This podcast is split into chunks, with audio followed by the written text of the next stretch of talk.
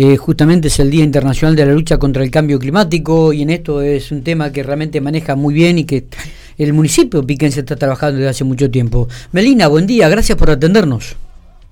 Buen día, ¿cómo están? Un gusto.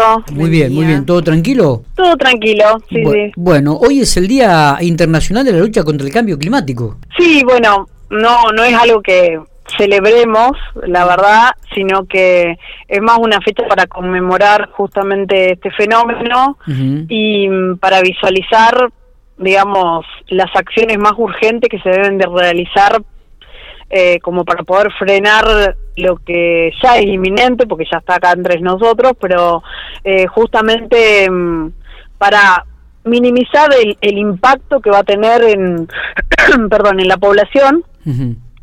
Así que desde los gobiernos nacionales, desde los gobiernos provinciales, La Pampa está trabajando en su propio eh, plan de respuesta provincial y nosotros desde el municipio local Estamos ya desde hace un tiempo y esperamos, esperamos no, ya tenemos definido presentarlo dentro de, algunos días. Eh, nuestro primer plan local de acción climática. Ajá, eso es lo que te iba a preguntar. ¿En, qué va a consistir? ¿Se puede se puede saber, se puede anticipar algo, Melina? Sí, sí, bueno, en realidad es un documento en el cual venimos trabajando hace bastante tiempo. Sí. Pico ya desarrolló su agenda estratégica de desarrollo al año 2030, que es lo que se conoce como la Agenda 6360. Nosotros un poco en consonancia, digamos, con ese sentido, ¿no? De una agenda participativa. este plan se hizo íntegramente con participación ciudadana de instituciones, trabajando con equipos locales eh, y bueno, y visualizando todas las amenazas que ya están identificadas para nuestra localidad, que ya sabemos que, que, se van a incrementar, que se van a acentuar. Bueno, en esos escenarios, ¿de qué forma nos podemos preparar? ¿Dónde somos más vulnerables? ¿Dónde deberíamos, deberíamos digamos, eh, ajustar y, y, generar más políticas? ¿De qué forma muchas muchas de las de, la, de, los proyectos y de las obras que se vienen desarrollando en General Pico en esta última gestión, que han sido un montón. eh, ¿De qué forma todo eso nos va a ayudar a, a sumar capacidad de adaptación para la ciudad? Por ahí, para la gente, el cambio climático es un evento por el, digamos, o es un fenómeno del cual nos preocupamos únicamente los de ambiente, pero en realidad está lejos de ser así.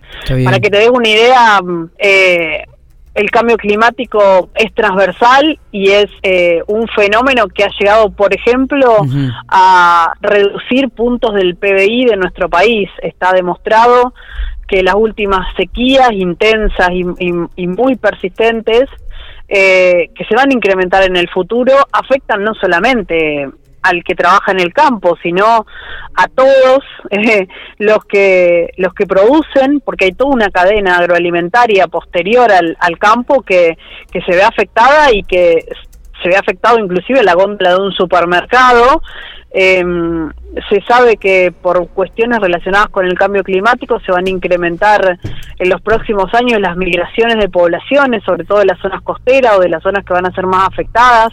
Hay zonas que se van a quedar literalmente sin agua, otras que se van a inundar. Eh, se esperan migraciones masivas, se esperan cambios en los patrones de cultivo, eh, cambios económicos importantes para algunos países que tienen una matriz que depende exclusivamente por ahí de, alguna producción o de algún tipo de, de, actividad que es muy dependiente del clima, porque el clima realmente regula todo y cada una de nuestras actividades, ¿no? Sí, sí, seguro, seguro. Y, y en esto ustedes hace bastante tiempo que están trabajando, que están analizando la situación y que algunas veces nos ha tirado hasta datos de, de, lo que podría afectar a la ciudad de General Pico, ¿no? La verdad es que tenemos algunas buenas noticias. Por ejemplo, que no somos una, una ciudad costera, por lo cual no vamos a tener eh, problemas con el incremento del mar, como pueden tener otras zonas pero sí vamos a tener sequías persistentes y no nos olvidemos que tenemos una dependencia exclusiva de, por ahora, gracias a Dios hay una obra en marcha relacionada con el acueducto del río Colorado, pero nuestra dependencia del agua, de la provisión de, del agua subterránea para agua de consumo humano es muy importante, por lo cual una sequía prolongada implica que no haya recarga en el acuífero, eh, no solamente afecta a una actividad económica, sino también nos afecta a todos como población, ¿no? Eh, por ejemplo, ese es uno de los escenarios. Por ejemplo, otro de los riesgos es el riesgo de inundación. Por suerte se ha trabajado muchísimo en obras de que sabemos que son críticas, pero bueno, eh, como todo, eh, todas las obras se modelan en función de tormentas que los seres humanos intentamos predecir o intentamos modelar, digamos. Mm. Los estudios se hacen. Lo que no sabemos es qué intensidad van a tener las tormentas a futuro, ¿no? Ojalá no nos sorprendan tanto, pero la idea o lo que se estudia es que, bueno, que va a haber cambios importantes en la magnitud y la intensidad de estos fenómenos meteorológicos. Parece increíble, Melina, ¿no? Esto de hablar de dos extremos, ah. o de la sequía absoluta o de las inundaciones, ¿no? Eh, sí, sobre todo, mm, bueno, em, fue bastante notorio que el año 2022 fue el año más caluroso, o sea, el que tuvimos. Los picos de días de calor extremo más importantes y los picos de calor, de frío, perdón, eh, extremo más importantes de los últimos 30 años.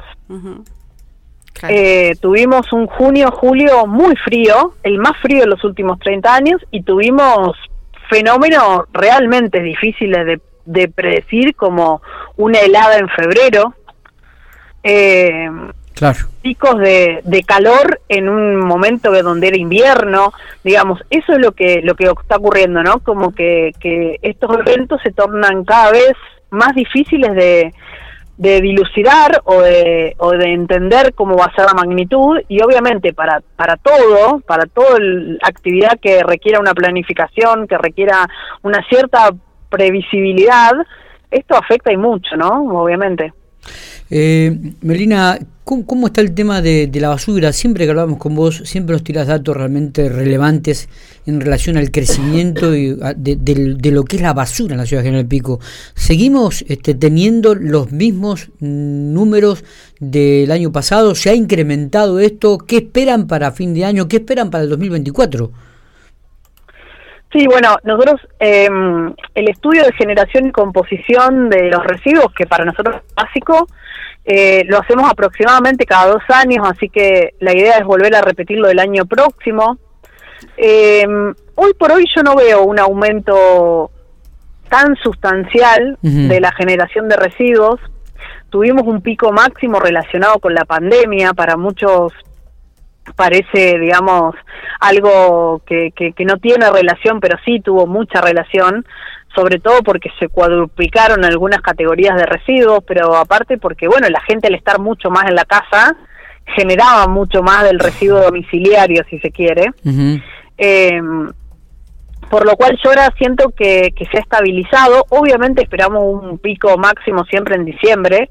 Sí. Eh, la gente en diciembre es como que con el cierre del año, con las fiestas, con se generan muchísimos residuos de verdes, de poda, de jardín, limpian los patios, sacan y siempre el, por ahí el pedido es el mismo, ¿no? Que, que tengamos en cuenta esto, ¿no? En esto se relaciona también mucho lo del cambio climático, que mm, siempre le pedimos a la gente que, bueno, que mínimamente mire el pronóstico antes de sacar un residuo especial a la calle para que tengamos en cuenta que si viene una tormenta o hay riesgo alto de, probabilidad de lluvias y demás, evitar que esos residuos estén en la calle porque tapan una boca de tormenta. Ni hablar que tenemos cuadrillas permanentemente limpiando los canales de desagüe y nos encontramos con cosas bastante insólitas eh, que realmente no tienen justificativo de estar ahí. Está pero bueno, seguimos trabajando en ese sentido siempre. Eh, ahora con un proyecto bastante interesante que nuestra intendenta ya lo ya denunció y que también tiene bastante que ver con, con lo del parque de producción social que también eh, fue anunciado recientemente. Estamos eh, trabajando en, en la idea de tener una planta exclusivamente de clasificación y de gestión de residuos verdes de poda y de jardín porque Pico lo amerita, porque la verdad es que es un residuo que se genera en una cantidad increíble. Tenemos mucha superficie de, patios, tenemos mucho arbolado urbano, tenemos muchas plantas, gracias a Dios, en Pico. Em, realmente es una ciudad donde el, verde se puede ver, predomina todavía. Eh, la gente tiene un patiecito, un cuadradito de verde en su casa en muchos casos, entonces es un residuo preponderante y estamos buscando gestionarlo mejor y sobre todo valorizarlo.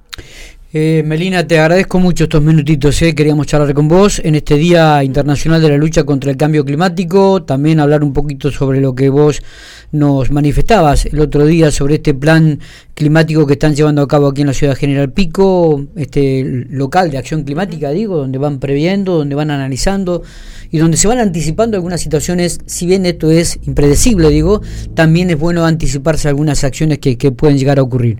Eh, un gustazo, gracias. Eh. Gracias a ustedes, un, un abrazo.